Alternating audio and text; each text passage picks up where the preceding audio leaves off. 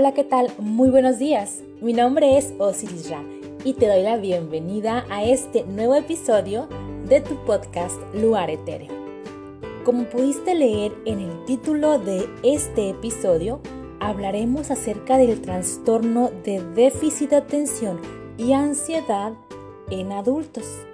Cuando se habla de un trastorno así, generalmente hablamos de niños de cómo podemos tratarlo, cómo podemos enseñar a niños o educarlos que no pueden concentrarse o que tienen hiperactividad, eh, entre otras características. Pero, ¿sabías que también los adultos podemos experimentar este tipo de trastorno y que generalmente no está diagnosticado o está mal diagnosticado? Te voy a dar algunos características de los síntomas del trastorno y tal vez tú solito vas a ir haciendo un checklist mental y vas a ir poniendo palomitas o crucitas dependiendo de si te identificas o no con alguno de ellos. Primero comenzamos con la pregunta.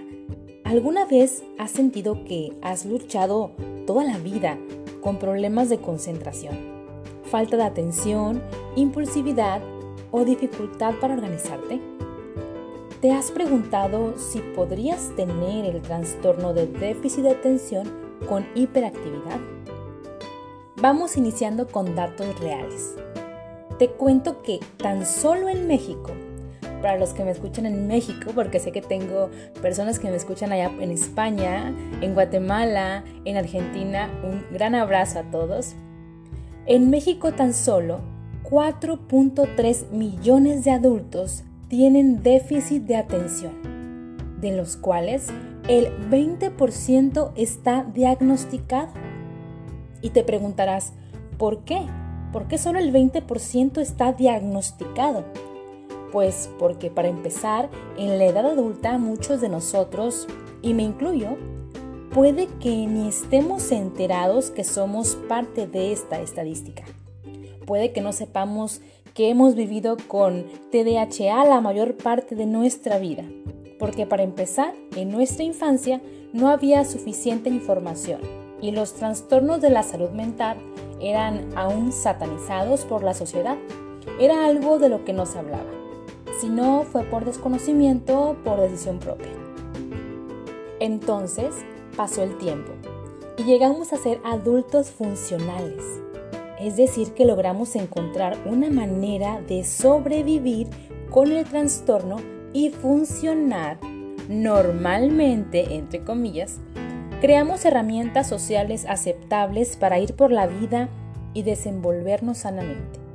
Sin embargo, eso es en el exterior, porque tal vez tu mente va al mil por hora, con pensamientos divergentes, sin ton ni son sin organización y no usa los filtros para categorizar o priorizar estos pensamientos. Ahora te voy a explicar en qué consiste el trastorno de déficit de atención. Aquí tenemos varios conceptos en uno, en el mismo trastorno. Uno es eh, el déficit de atención propiamente, la otra es la hiperactividad o la impulsividad. Los hay con o sin hiperactividad y se define como un patrón persistente de falta de atención, hiperactividad e impulsividad que impiden el funcionamiento o el desarrollo. La falta de atención significa que una persona se distrae de lo que está haciendo, no es persistente, tiene dificultad para mantenerse enfocada y es desorganizada.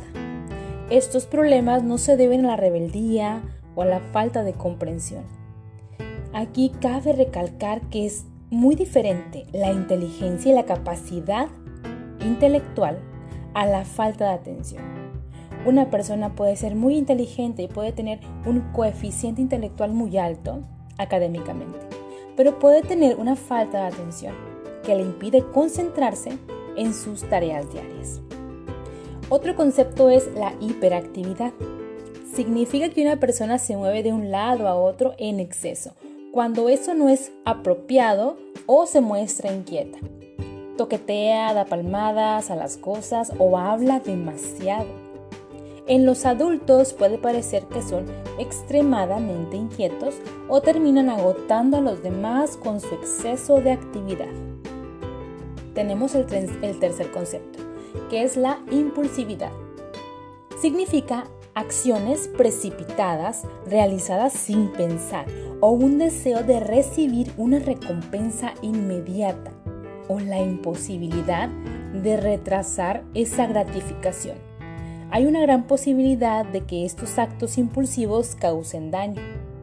Una persona impulsiva puede ser socialmente entrometida e interrumpir demasiado a los demás o tomar decisiones importantes sin considerar las consecuencias a largo plazo.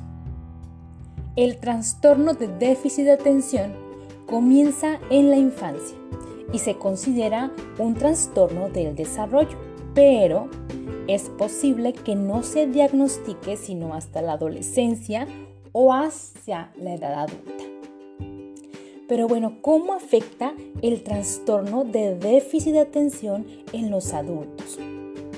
Mira, te comento que a veces una persona tiene déficit de atención, o sea, falta de atención, y no tiene hiperactividad y a veces se diagnostica el déficit de atención con hiperactividad. Son diferentes casos. Pero ¿cómo se afecta ese trastorno en la vida adulta? Como te decía hace un momento, muchos adultos no saben que tienen ese trastorno. Los adultos con déficit de atención no son rudos o, maleducados, no es que quieran serlo, no es que decidan ser unas personas maleducadas, no es que te quieran interrumpir cuando estás hablando y no es que ellos quieran hacer mil cosas a la vez. Por ejemplo, ¿te ha pasado alguna vez o tal vez las personas que tienen ese trastorno eh, puedan sentirse un poco más identificadas? Mm, vas en tu casa a la cocina por una fruta, pero en el camino ves un trapo sucio y lo tomas para lavarlo pero al estar lavando el trapo sucio, ves de reojo un vaso que está ahí esperando. Y pues de pronto decides que tienes sed. Tomas agua y al estar tomando agua, ves la nota que dejaste en el refrigerador, donde escribiste no olvidar ir a comprar pantalones. Y de pronto recuerdas que tienes que poner una secadora de ropa porque dejaste lavando, pero que no pusiste jabón. Después, cuando vuelves a poner la lavadora, ves la escoba en el cuarto de lavado, así que la tomas para ir a barrer la sala. Pero en el camino, oh sorpresa, viste la mesa y mejor la limpiaste antes de iniciar. Y luego te detienes y dices, ¿a qué iba? ¿Qué estaba haciendo? ¿Qué voy a hacer? Bueno, no es que quieras hacerlo así, no es que lo pensaste de esa manera, sino es cómo está funcionando tu cerebro. No sé si hasta aquí estemos viendo y vislumbrando un poquito más ese trastorno.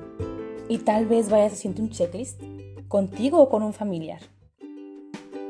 Ahora, estas personas adultas pueden creer que les es imposible organizarse, mantener un empleo o cumplir con las citas las actividades cotidianas como levantarse por la mañana, prepararse para salir de la casa para el trabajo a tiempo y lograr ser productivos en el empleo pueden ser particularmente difíciles para los adultos que tienen trastorno de déficit de atención con o sin hiperactividad, pero que no han sido diagnosticados.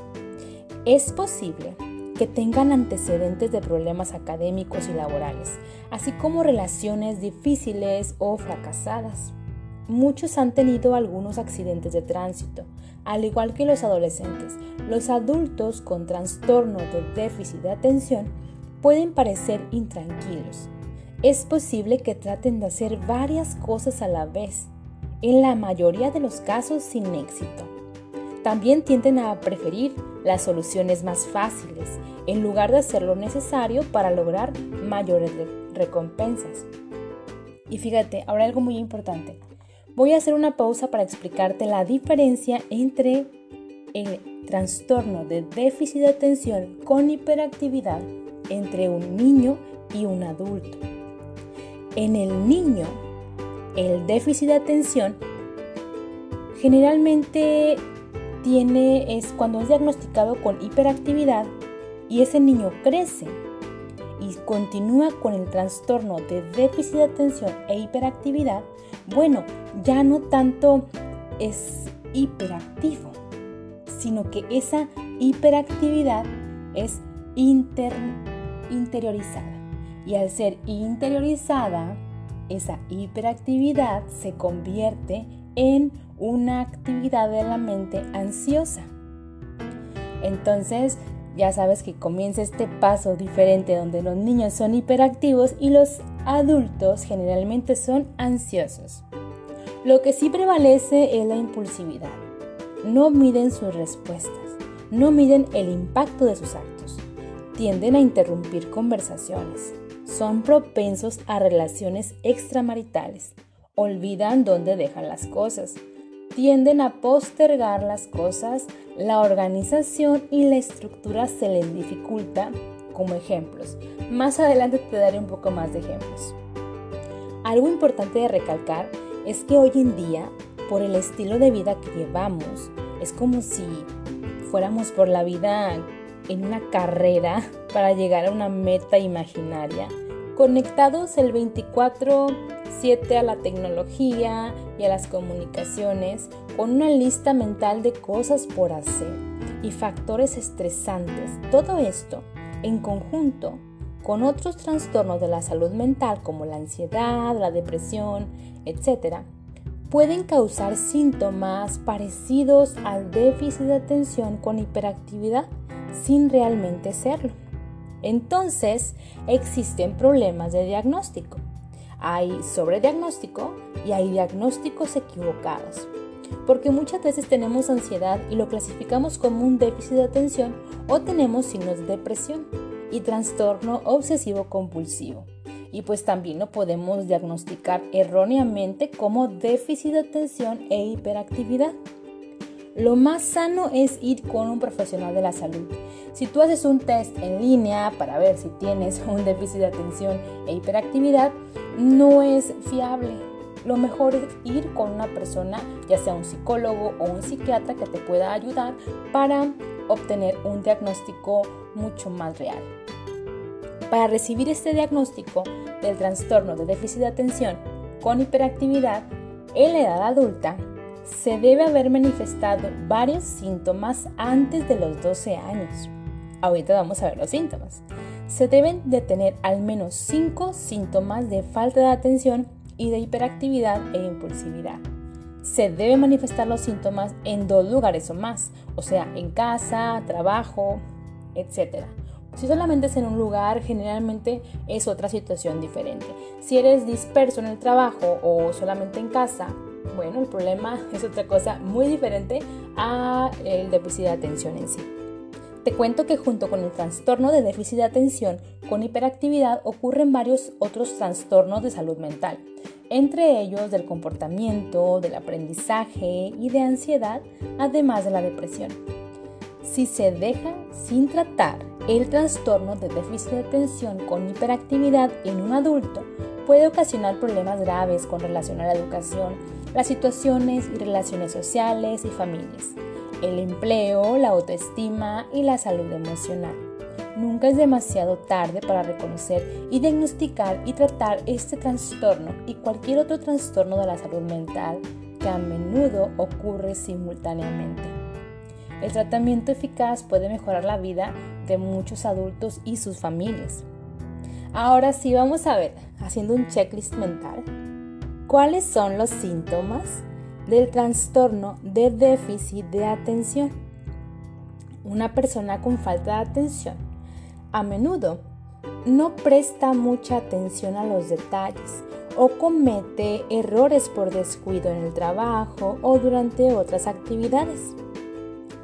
Tiende a dificultad para tener relaciones eh, con otra persona, tiene dificultad para poder relacionarse con otras personas.